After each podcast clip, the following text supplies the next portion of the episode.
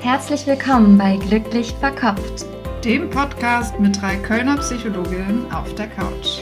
Hier kriegst du Input und Inspiration aus der Psychologie, um dein Leben und dich selbst besser zu verstehen. Und nebenbei noch glücklicher zu werden.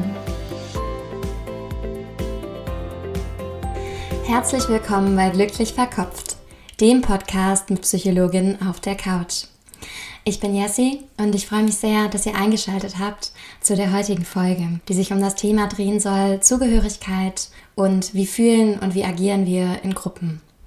Ich habe dafür einen Interviewgast, den ich euch gleich direkt vorstellen möchte.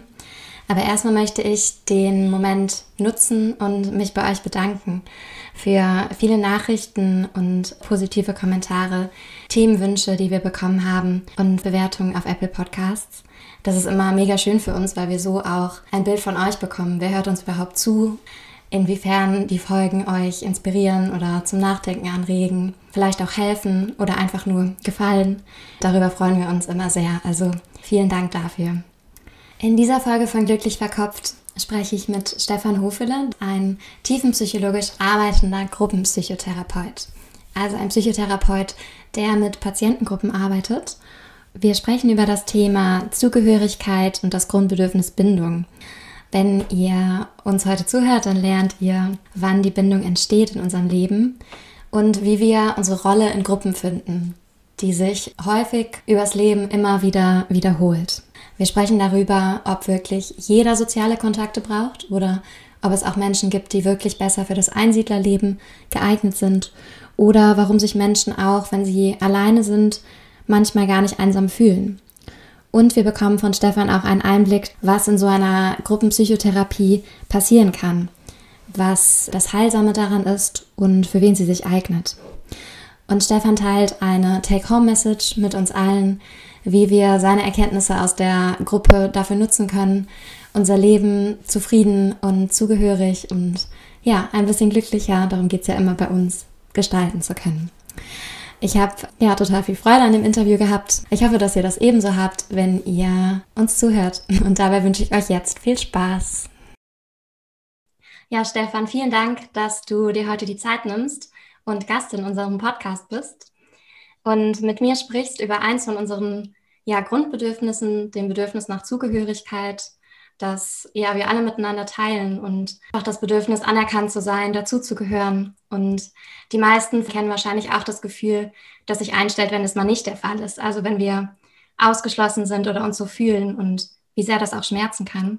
Für das Thema Zugehörigkeit und Gruppe haben wir dich eingeladen, Stefan, weil du als Gruppentherapeut, Gruppenpsychotherapeut ja ein Experte bist für das, was in Gruppen oder zwischenmenschlich so ähm, abgehen kann. Und deshalb freue ich mich jetzt sehr auf unser Gespräch. Stell dich doch gerne auch einmal unseren Hörerinnen und Hörern vor. Ja, sehr gerne. Also mein Name ist Stefan Hofele. Ähm, wie man hört, komme ich aus dem Schwäbischen ähm, und bin in Köln gelandet. Bin jetzt seit ja drei Jahren mit einer Praxis, äh, mit, also mit einer Kassenzulassung auch ähm, in Köln-Neu-Ehrenfeld und habe aber schon eigentlich seit Anfang meiner Ausbildung, also schon seit äh, jetzt zehn Jahren, äh, mit Gruppen zu tun. Schon in der Klinik, als ich angefangen habe, war Gruppentherapie so die erste Begegnung eigentlich mit Psychotherapie. Man wird da sozusagen reingeschmissen auch und äh, muss dann anfangen zu schwimmen. Von daher habe ich eigentlich seit äh, meiner Ausbildung immer wieder Gruppen auch geleitet und habe in meiner Praxis heute jetzt auch einen Schwerpunkt in der Gruppenpsychotherapie. Ähm, weil ich sehr gerne so arbeite und auch ähm, eben das, was du gerade angesprochen hast, die Verbindung und die, die Kontaktaufnahme und die Zugehörigkeit ähm, in Gruppen als was ganz Wertvolles auch erlebe. Ja, super spannend, cool. Wir wollen auch gleich noch ein bisschen mehr dazu hören, wie so eine Gruppe abläuft und was da passiert, wofür die da ist. Aber vielleicht erstmal so zur Herleitung, Zugehörigkeit, Gruppe. Ähm, was gehört denn da alles dazu? Oder vielleicht auch, was ist so die erste Gruppenerfahrung, die wir als Menschen alle irgendwann mal gemacht haben? Ja, die beginnt eigentlich schon, bevor wir überhaupt hier sozusagen auf dieser Welt ankommen. Also die beginnt schon äh, pränatal ähm, im Mutterleib, dass äh, das Kind ein Gefühl hat oder eine Wahrnehmung, bin ich denn willkommen? Okay. Ist da eine Familie? Ist da eine Welt, die mich quasi freudig erwartet? Oder gibt es hier sehr äh, viel Skepsis, ähm, äh, durchkreuze ich Pläne meiner Eltern, ähm, mhm. also wie sehr bin ich wirklich auch willkommen und das mhm. spürt schon das Kind, bevor es eigentlich tatsächlich dann auch ankommt. Ähm, mhm. Und da beginnt auch schon die Prägung natürlich ähm, und das Thema Zugehörigkeit oder Nichtzugehörigkeit beginnt. Hm, hm. Also in der Kernfamilie noch vor der Geburt, sagst du. Das ist ja sehr spannend, ne? dass wir dann schon spüren, wie erwarten uns die Eltern in, in was für einer Situation mit Vorfreude, mit Stress, mit Ablehnung. Mhm. Genau, und hier, hier äh, ist auch schon dieser, äh, also ein Grund, wie sehr ist die Interaktion auch schon gegeben, also wie sehr beschäftigt sich Mutter und Vater mit dem Kind, äh, gibt es da viel Kontakt oder mhm. ist es eben etwas, was gerade so äh, heranwächst, aber was nicht groß an Aufmerksamkeit gewinnt. Äh, und das ist dann geht es in der Regel dann natürlich über. Das Kind kommt auf die Welt und die ersten Bezugspersonen, die erste Gruppe, in die wir hineingeboren werden und die wir uns eben nicht aussuchen können, im Gegensatz zu den Erwachsenen, ist unsere Kernfamilie. Ähm, mit allen, die dazugehören. Erstmal natürlich die Eltern, Mutter und Vater, Geschwister, aber dann auch natürlich die Großeltern und alle, die irgendwie im System eine wichtige Rolle spielen. Mhm, mhm, okay. Also es fängt an mit der Familie und dann weitet sich die Gruppe im Laufe des Lebens immer weiter aus. Genau, und äh, diese erste Kerngruppe, die Familie, ist äh, sehr entscheidend für unser Gefühl und auch unsere Auswahl von Gruppen im weiteren mhm. Lebensverlauf. Ähm, also hier beginnt wirklich etwas, was prägend ist, weil wir je nachdem, wie wir willkommen sind und das Gefühl haben, wir sind was ganz Besonderes und unsere Eltern freuen sich, dass wir da sind und sie gehen in einer bestimmten Art und Weise mit uns um, verinnerlichen wir bestimmte Vorstellungen, wie Menschen mit uns umgehen. Und die übertragen wir später dann auch in allen Gruppen, in denen wir dann unterwegs sind. Und diese Bindung, die da entsteht ähm, oder nicht entsteht, zieht sich dann tatsächlich in der Regel sehr, sehr weit in unser Leben auch als Erwachsener hinein. Okay, also wir lernen, wie geht man mit uns um, was sind wir auch wert in der Interaktion, worauf ähm, können wir uns verlassen oder auch nicht verlassen. Und das zieht sich dann durch die weiteren Beziehungen, durch unser Leben. Manchmal bewusster und manchmal unbewusster wahrscheinlich, richtig? Genau, also sehr oft, sehr lange unbewusst ja. ähm, und manchmal wird es uns bewusst durch tatsächlich eher unschön durch eine Erkrankung, also durch eine Depression, durch eine Angststörung, äh, durch eine Symptomatik oder eben durch immer wiederkehrende zwischenmenschliche mhm. äh, Konflikte, die dann auftauchen. Was hier, glaube ich, ganz wichtig ist zu erwähnen, dass wir als Bindungswesen alle, ganz egal, wo wir auf dieser Welt quasi äh, geboren werden, auf die Welt kommen. Also wir sind mit einem Bindungssystem ausgestattet. Jedes Kind möchte mit einem Gegenüber in Verbindung gehen, auf einer mhm. körperlichen Ebene, auf einer emotionalen Ebene, ähm, mit allen Sinnen sozusagen. Mhm. Und hier ist jetzt ganz entscheidend, gibt es ein Gegenüber dafür, was diese dieses Bindungsbedürfnis beantworten kann. Und das ist mhm. keine Selbstverständlichkeit, weil unsere Eltern auch mit ihrer Geschichte natürlich da sind und ähm, auch hier mehr oder weniger die Fähigkeit, sich auf das Kind einzuschwingen und es auch emotional zu beantworten, ähm, abhängt von der eigenen Geschichte wieder mhm. und was man so mitbekommen äh, hat als, als Kind. Und das ist ein mhm. Wechselspiel, wo eben sehr viel Passung und sehr viel auch gelingen kann, wo aber eben auch sehr viel misslingen kann oder zumindest unzureichend mhm. sein kann.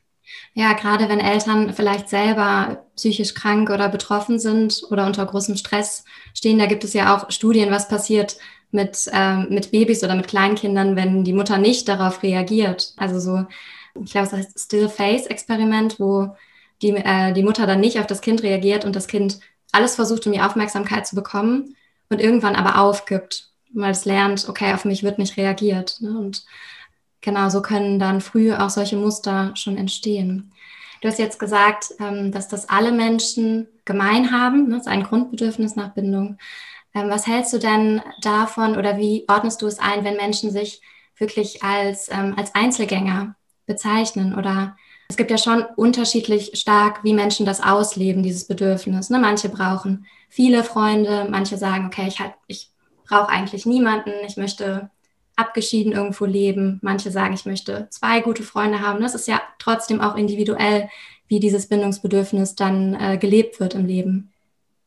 Ja, auf jeden Fall. Und ähm, hier gibt es auch, äh, glaube ich, einen ganz großen Range ähm, von Menschen, die, die ganz, ganz viel Kontakt immer brauchen, die sich ganz äh, intensiv auch ehrenamtlich engagieren, die ganz äh, viele Gruppen haben und einen Freundeskreis und äh, sehr gerne Geburtstage feiern und Familienfeste. Und dann gibt es die, die äh, zufrieden sind, wenn sie am Freitagabend die Tür zumachen können und ein Buch lesen und das ganze Wochenende mit niemandem mehr in Kontakt treten müssen.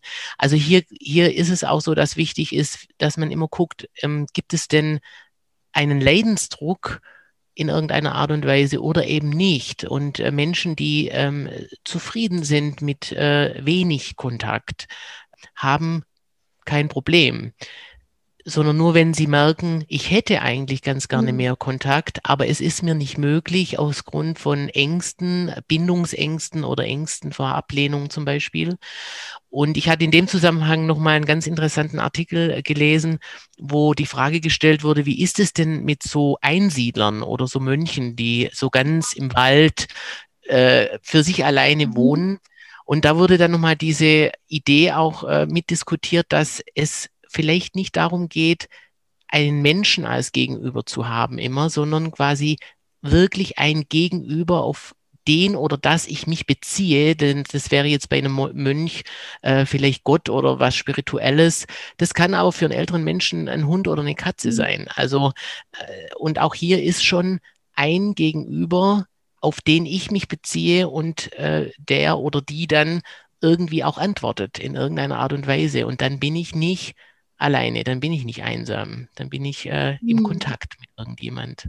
Spannend, ja, ja, kann ich nachvollziehen. Mhm. Also es muss nicht unbedingt ein, äh, eine menschliche Interaktion sein, sondern ich muss da einfach in Kontakt mit etwas sein, was mir etwas bedeutet. Ne, und mich verbunden fühlen, genau. Und mhm. mich verbunden fühlen, ja. Okay, ja, ja. Jetzt hast du auch ein paar Sachen gerade genannt, wie Geburtstage, ähm, wie, ich weiß nicht, was du, hast du noch genannt, Restaurantbesuche, viele Dinge, die wir im Moment nicht so haben, nicht so machen können mit Corona.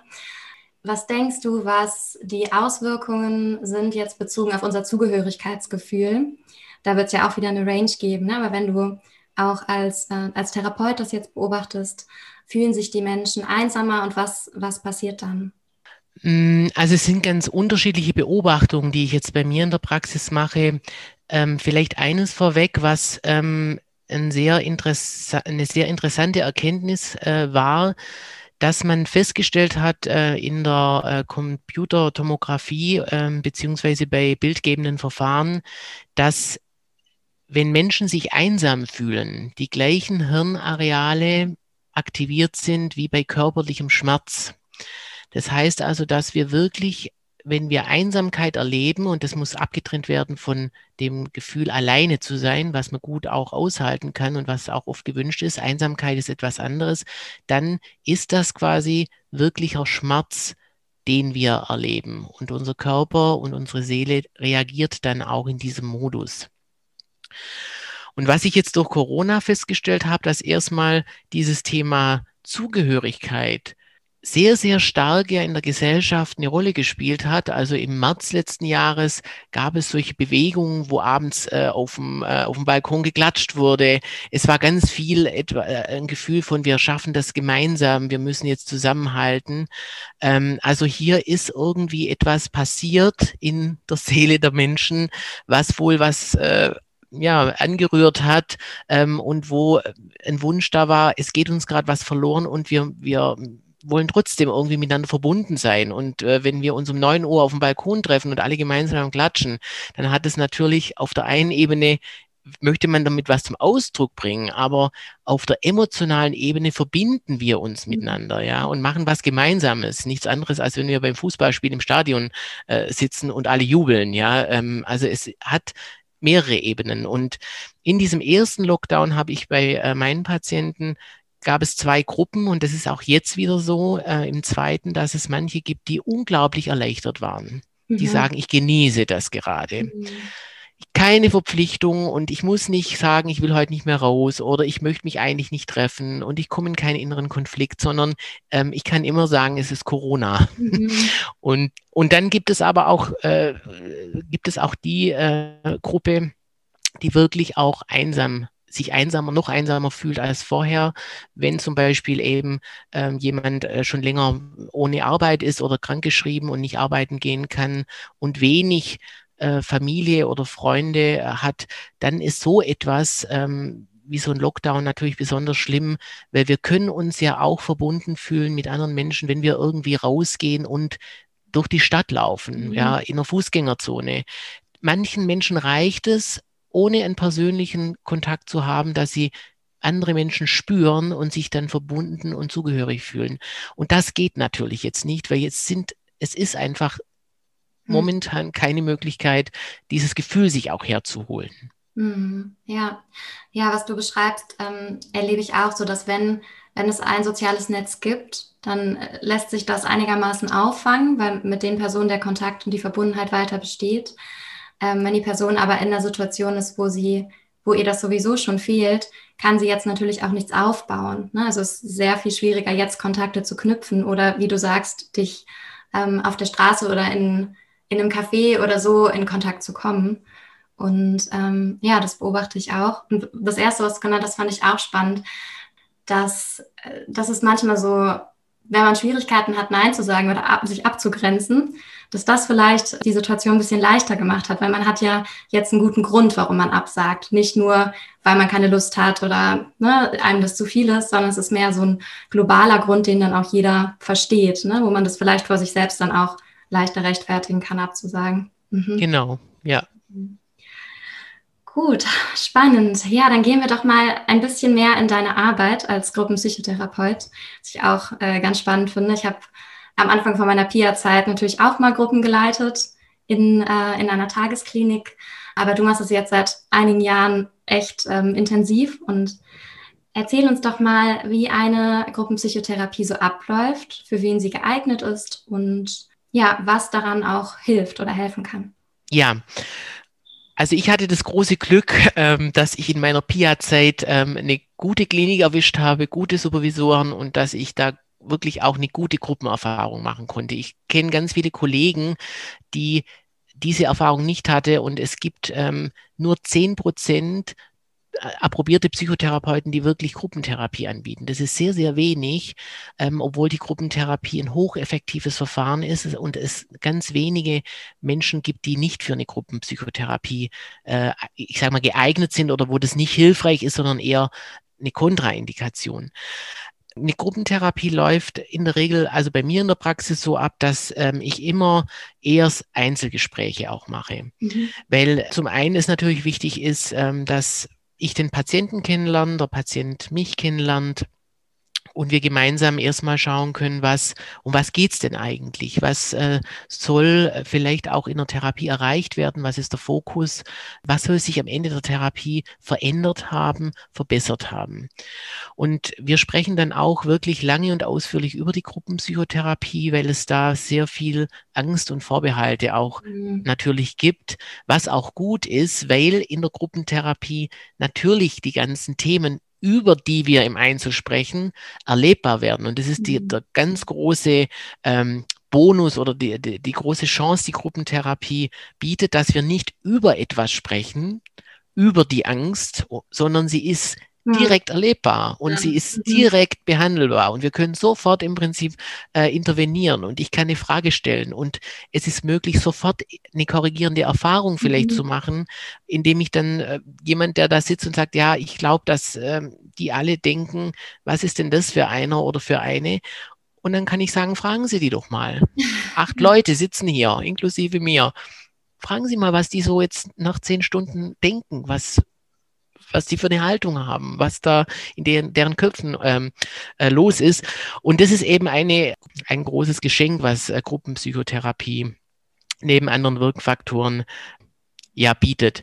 Und dann ist es so, dass in der Regel ähm, es halt also offene Gruppen gibt ähm, oder halboffene Gruppen. Das heißt, jemand geht dann in eine laufende Gruppe mit maximal neun Teilnehmern oder es beginnt eine ganz neue Gruppe, wo sich die Teilnehmer also äh, nicht kennen, wo sich niemand kennt.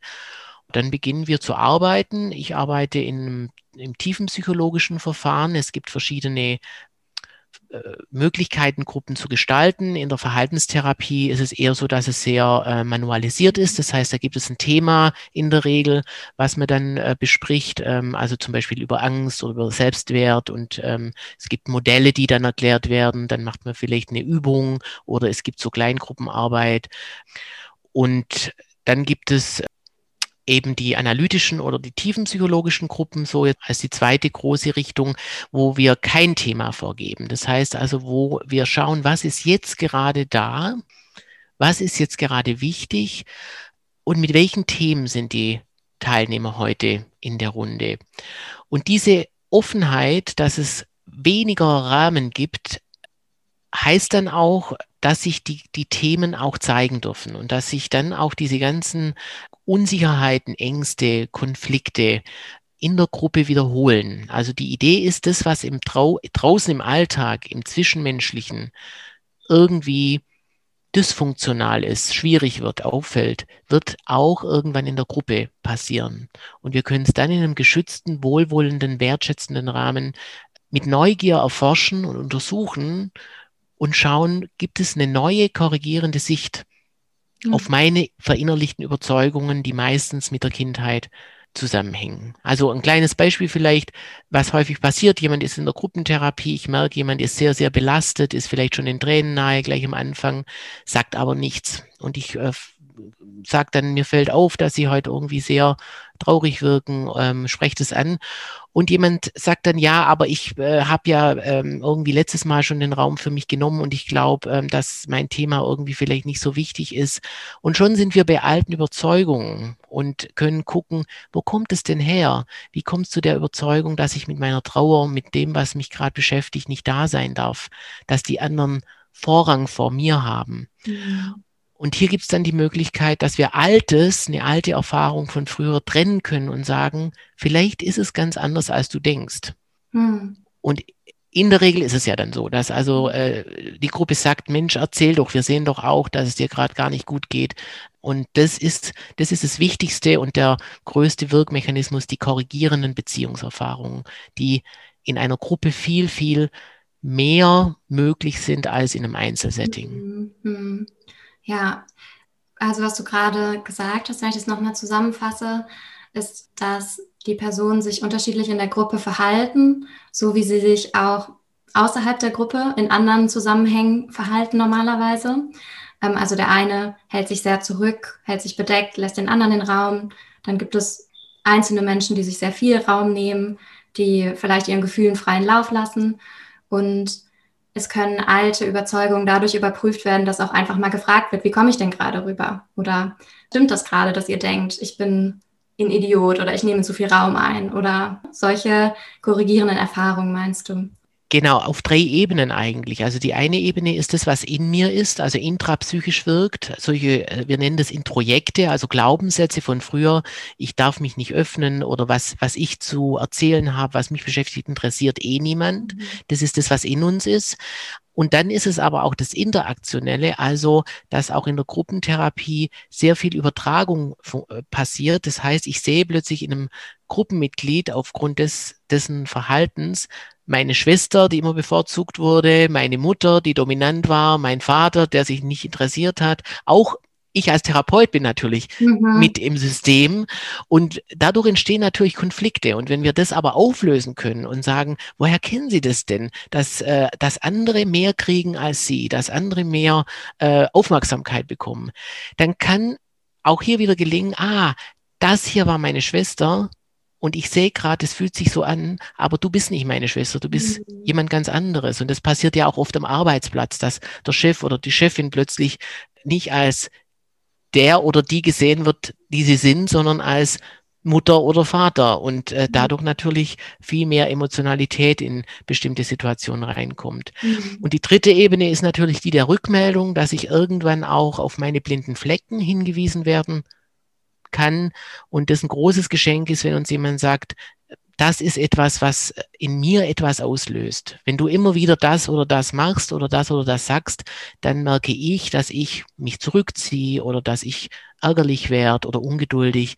Und wenn das auch gelingt, dass die andere Person hier ein Geschenk kriegt, eine Rückmeldung und versteht vielleicht, ah, und das passiert mir ganz oft auch im Alltag, nur dann ziehen sich die Leute eben mhm. zurück und ich weiß gar nicht, was los ist, ist hier auch eine Möglichkeit in der Gruppe zu verstehen, was mache ich eigentlich, dass andere so oder so auf mich reagieren. Mhm. Und ja. dann kann ich es trotzdem noch so lassen. Das heißt ja nicht, ich muss es verändern, aber dann habe ich die Verantwortung und ich kann im Prinzip entscheiden, ich will trotzdem so bleiben oder dann ist es vielleicht gut, an manchen Stellen mal zu gucken, mhm. bin ich vielleicht irgendwie ein bisschen zu streng mit den anderen oder äh, zu harsch oder wie auch immer. Mhm. Ja, es wird so ein Bewusstsein geschaffen und auch ein Verständnis dafür, was, was läuft da eigentlich gerade bei mir ab und was, was macht es auch mit den anderen Personen möglicherweise. Mhm. Genau, ja. Okay. Und du hast schon gesagt, es gibt wenig Menschen, die nicht geeignet sind für Gruppen. Wer ist denn nicht geeignet? Ähm, also nicht geeignet heißt jetzt natürlich, ähm, es ist so ein bisschen, äh, es war jetzt ungünstig formuliert von mir, ähm, wo, wo eine Kontraindikation vorliegt. Und zwar ist es ganz klar, wenn es um Trauma geht, also wenn Menschen schwer traumatisiert sind, äh, dann muss es entweder wirklich in einer stabilisierenden Traumagruppe sein, wo nur Leute sind, die auch mit Trauma zu tun haben, weil einfach die Behandlung von traumatisierten Menschen anders ist und auch äh, bestimmte Dinge anders laufen müssen. Und da ist es dann so, dass äh, der Rahmen einfach ein anderes sein muss. Und wenn jemand äh, mit einem Trauma in einer Gruppe sitzt mit Menschen, die nicht traumatisiert sind, ist es ungünstig, weil ähm, die Person, wenn sie darüber erzählt, kommen eventuell Nachfragen und dann äh, kann es zu einer Retraumatisierung kommen. Mhm. Und darum ist es nicht das richtige Setting dafür. Und es gibt dann tatsächlich Menschen, die in ihrer Persönlichkeit so auffällig sind, dass sie zu, zu einem bestimmten Zeitpunkt noch nicht in eine Gruppe gehen können, weil die Gefahr, dass sie dort äh, aufgrund ihres auffälligen Verhaltens so schnell sozusagen auch attackiert werden, dass das nicht sinnvoll ist, sondern dass da mhm. wirklich dann im Einzelgespräch erstmal eine Vorbereitung auch stattfinden muss. Äh, vor allem bei schweren Persönlichkeitsstörungen ist es der Fall, bei schweren narzisstischen Persönlichkeitsstörungen, die in der Gruppe sehr, sehr gut profitieren können. Da ist es auch auf jeden Fall wichtig, dass die mhm. irgendwann in eine Gruppe gehen. Aber da muss man schon auch gucken, wie stark ähm, ist es überhaupt momentan möglich, weil man muss natürlich dann auch sagen, man muss die Gruppe und man muss den Einzelnen, also auch die Person, die dann vielleicht so auffällig und polarisierend ist, auch schützen. Weil sonst ist niemand geholfen, dann ist im Prinzip die Gruppe nachher frustriert und fällt auseinander. Die Person, der ist nicht geholfen, weil sie wieder die Erfahrung macht, mhm. ich werde abgelehnt. Und das sind so im Prinzip die zwei Hauptgründe, wo ich denke, da ist eine Gruppe, Gruppentherapie ähm, nicht indiziert. Und sonst gibt es eigentlich Außer natürlich, wenn Leute partout nicht in eine Gruppe wollen, dann ist es auch nicht sinnvoll, sie da im Prinzip äh, so zu überreden, weil das meistens auch dann äh, nichts, nichts bringt oder sie dann nicht wirklich sich öffnen wollen in einer Gruppe. Aber ähm, sonst sind eigentlich äh, alle Leute für eine Gruppe geeignet und das, äh, ich denke, es kann auch jeder von Gruppen profitieren. Mhm. Ja, ich habe auch gerade, als du erzählt hast, gedacht, ähm, klar, wenn die Persönlichkeit jetzt so extrem ist, dass es keine korrigierende Erfahrung gibt, sondern eigentlich eine bestätigende Erfahrung, dann ist es natürlich nicht hilfreich. Und sonst habe ich gedacht, gerade wenn jemand bisher eher schwierige Erfahrungen mit Gruppen hatte, zum Beispiel Mobbing-Erfahrungen, dann werden wahrscheinlich umso mehr diese positiven Situationen gebraucht. Ne? Also vielleicht manchmal, je unsicherer ich am Anfang bin, in die Gruppe zu gehen oder je weniger ich Juhu schreie, umso wahrscheinlicher brauche ich sie möglicherweise. Genau, je größer die Ängste eigentlich sind. Und das Faszinierende, was mich immer wieder überrascht, ist, dass die, also egal wie, wie viel Angst am Anfang ist, dass am Schluss, wenn die Leute in der Gruppe sind, Gruppe für die Leute so wichtig wird, dass sie ähm, gar nicht mehr ins Einzelgespräch zurück wollen. Ich habe das im ersten Lockdown erfahren. Da war das dann nämlich so, da musste ich ja alle Gruppen von heute auf morgen beenden. Dann dachte ich, ach du liebe Zeit, wie mache ich das jetzt? Ich habe insgesamt sechs Gruppen, das heißt also um die 60 Leute. Mhm. Die kann ich ja nicht ja. alle jetzt im Einzelgespräch versorgen. Und dann saß ich aber erst mal drei Wochen da und hatte zehn Einzelgespräche in der Woche, weil alle gesagt haben, aber wir warten, bis die Gruppen wieder starten. also das heißt, ich habe erwartet, jetzt gehen alle wieder ins Einzel sozusagen zurück und das war gar nicht der Fall, sondern eine mhm. Gruppe wurde so wichtig und wurde so ähm, als so ähm, heilsam oder als so bestätigend erlebt, dass da gar kein großes Bedürfnis mehr war nach Einzeltherapie. Und jetzt im zweiten Lockdown ist es so ähnlich. Also, dass äh, wirklich viele auch sagen, wir warten einfach wieder, äh, wir fühlen uns verbunden mit den anderen und wir starten wieder gemeinsam, wenn es möglich ist. Hm, spannend, ja. Ja, also auch so eine Verbindung, die dann zu der Gruppe und zu den anderen Gruppenmitgliedern aufgebaut wird und eine Identifikation auch mit der Gruppe. Ja. Mhm. Ja. Das ist auch äh, eine Voraussetzung, dass Gruppentherapie dann auch funktioniert, dass eine, wenn eine Gruppe so wirklich fühlt, also ein Wir-Gefühl entsteht, dann ist ganz tiefes und intensives Arbeiten möglich. Aber das ist dann auch die Voraussetzung und so eine Gruppe wächst ja auch. Das passiert nicht nach den ersten drei Stunden, sondern das dauert schon ein paar Stunden, bis dann mhm sowas möglich ist, was ja in jedem zwischenmenschlichen Kontakt so ist. Also wir öffnen uns ja in einem Einzelgespräch nicht sofort, sondern gucken erstmal, wer ist ja eigentlich mit uns gemeinsam da und äh, mhm. möchte ich mich hier öffnen oder bin ich eher noch vorsichtig? Mhm, Fühle ich mich wohl, ja. Genau. Mhm.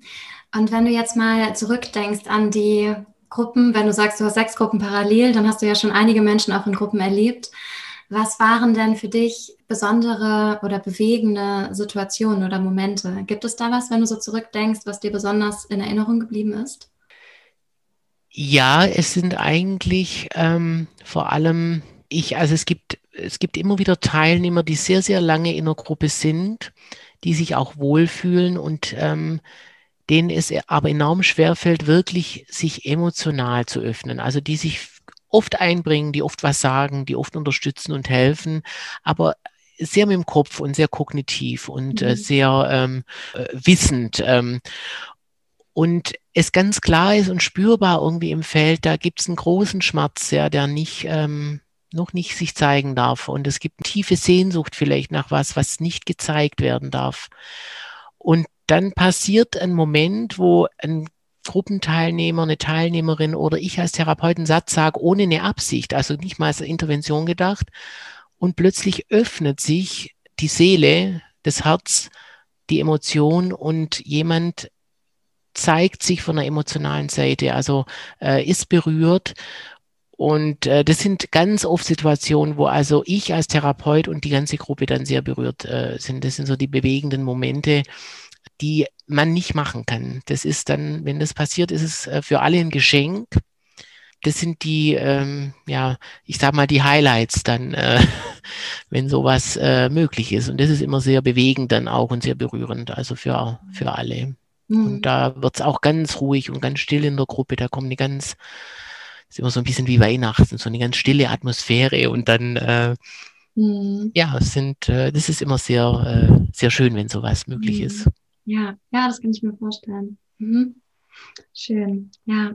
Ähm, was du jetzt gesagt hast, bezieht sich ja auf Gruppen für Patienten. Wahrscheinlich sind viele von unseren Hörerinnen und Hörern interessiert an diesem Thema Zugehörigkeit, Gruppe, ähm, aber vielleicht nicht in der Situation, dass sie eine Psychotherapie brauchen. Was kannst du denn aus deiner Tätigkeit als Gruppenpsychotherapeut so ziehen, was du gerne ähm, weitergeben würdest, was uns allen gut tut oder was uns allen vielleicht hilft zu wissen?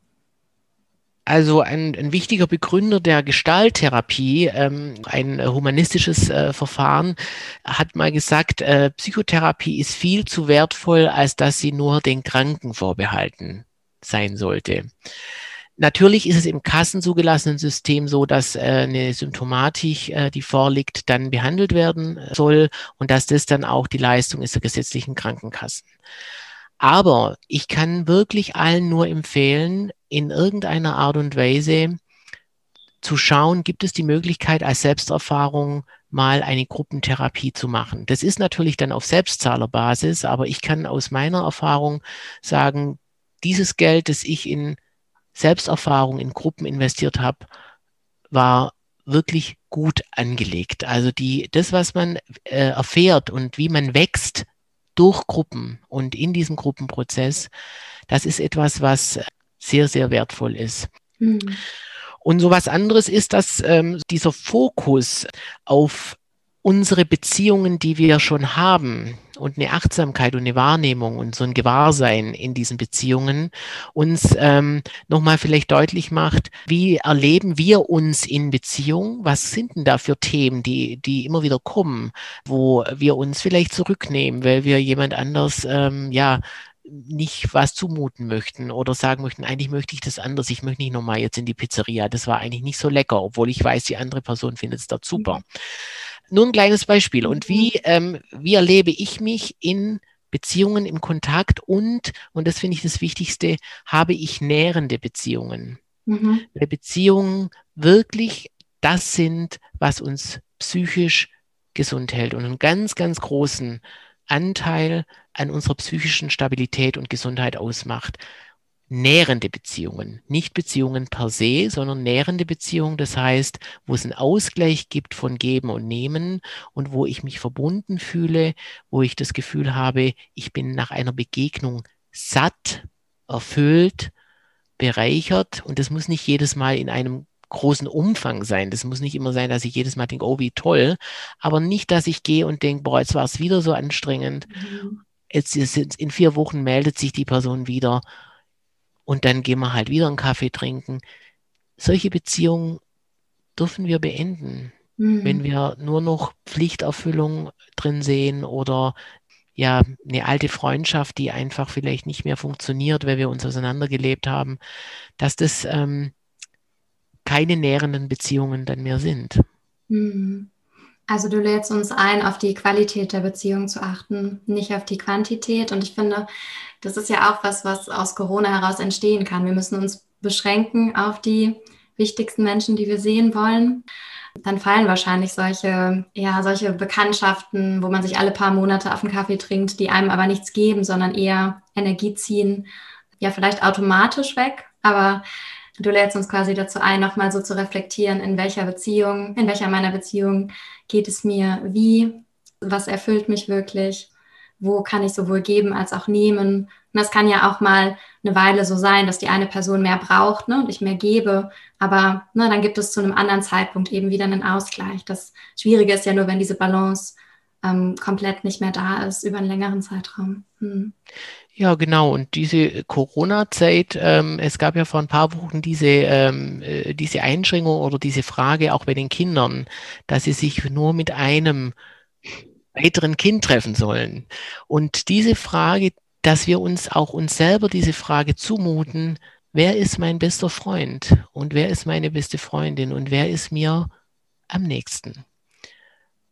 Und zu, dass wir schauen, wie fällt die Antwort aus und das ist manchmal auch so, dass wir das aushalten müssen und dann aber nicht resignieren, sondern sagen, hey, da fehlt was in meinem Leben. Und dann, wenn hier die Corona-Zeit vorbei ist, Rahmenbedingungen schaffen, Menschen kennenzulernen, Kontakte zu knüpfen und zu schauen, wo kann es intensiv werden, wo kann es eng werden. Und manchmal ist da dafür erstmal so ein Schmerz notwendig zu erkennen, ich bin eigentlich auch nicht sehr verbunden, ich bin auch mhm. ziemlich alleine. Mhm. Ja, ja, gerade wenn vielleicht Beziehungen da sind, aber trotzdem so diese Nähe fehlt, sich das dann ja. auch einzugestehen, wenn man sich eigentlich mehr wünscht. Mhm. Ja, schön. Okay. Ja, Stefan, wir haben immer am Ende von unserer Folge noch eine kleine Rubrik, die habe ich dir noch nicht verraten. Oh. Und das, das kannst du ganz spontan machen. Das ist nämlich der Glücksmoment der Woche. Was war denn in deiner letzten Woche ein Glücksmoment? Jetzt muss ich kurz überlegen. Ähm, es gab tatsächlich äh, einen Glücksmoment. Also Glücksmoment ist jetzt vielleicht ein bisschen übertrieben, aber ähm, ich bin mit meinem Partner in eine neue Wohnung gezogen vor einem Jahr, nee, vor einem halben Jahr und ähm, wir hatten die letzten Umbauarbeiten jetzt sozusagen. Wir hatten ein großes Sofa bestellt und wir waren da sehr unsicher, wirklich bis zuletzt, wie wird es wirken von der Farbe und ist es nicht so wuchtig? Und es kam und wir haben das gesehen und wir haben beide einfach nur uns gefreut und gesagt, ja genau, es passt genau rein in diese Wohnung, es passt zu uns. Es ist also, ist vielleicht jetzt was ganz, äh, ganz Einfaches, aber ja, da habe ich mich gefreut und ich habe mich auch gefreut, dass er sich gefreut hat und dass es letztendlich wirklich, ja, dass wir uns da einig waren und dass es äh, jetzt passt und auch abgeschlossen ist. Wir haben jetzt so äh, mhm. alles gut äh, abgeschlossen und fühlen uns sehr wohl in der Wohnung. Und das war für mich so, für mich ist es wichtig, auch so ein, mich zu Hause wohl zu fühlen. Und das war nochmal so ein, so ein Abschluss und da habe ich ähm, tatsächlich mich sehr drüber gefreut. Schön. Das war diese Woche. Sehr schön. Es sind ja genau diese kleinen Glücksmomente, die ja. in der Rubrik abgedeckt werden. Genau. Schön. Ja, vielen Dank für deine Zeit, für das spannende Sehr gerne. Gibt es von, von deiner Seite noch abschließende Worte, die du gerne an die Hörerinnen und Hörer richten möchtest? Wirklich auf das Gefühl zu achten, sich zu trauen, wenn ich spüre, etwas ist für mich nicht mehr gut, vor allem in Beziehungen, diesem Gefühl zu trauen und erstmal zu sagen, ich spüre dem nach und ich prüfe, aber ich nehme mich und dieses Gefühl ernst, weil nur so kommen wir quasi in die näheren Beziehungen, dass wir sagen, das ist gut für mich und das ist nicht gut für mich. Und da haben wir einen wunderbaren Kompass, das ist unser Gefühl und das täuscht uns nie. Schön, ja, finde ich super wichtig. Gut, vielen Dank. Ja, gerne. Das war die Folge zum Thema Zugehörigkeit und Gruppe und Gruppenpsychotherapie mit Stefan Hofele. Ich freue mich mega, dass ihr zugehört habt und falls euch die Folge gefallen hat, freuen wir uns total über eine 5-Sterne-Bewertung bei Apple Podcasts. Und wenn ihr uns eine Nachricht schreiben wollt, Themenwünsche habt oder Anmerkungen, dann macht das sehr gerne an glücklichverkopft.outlook.de, glücklich mit UE. Bei der nächsten Folge sind wir dann auch wieder mit zwei glücklich verkopft Mädels hier. Bis dahin wünsche ich euch einen schönen Tag, eine gute Woche und bis bald. Tschüss!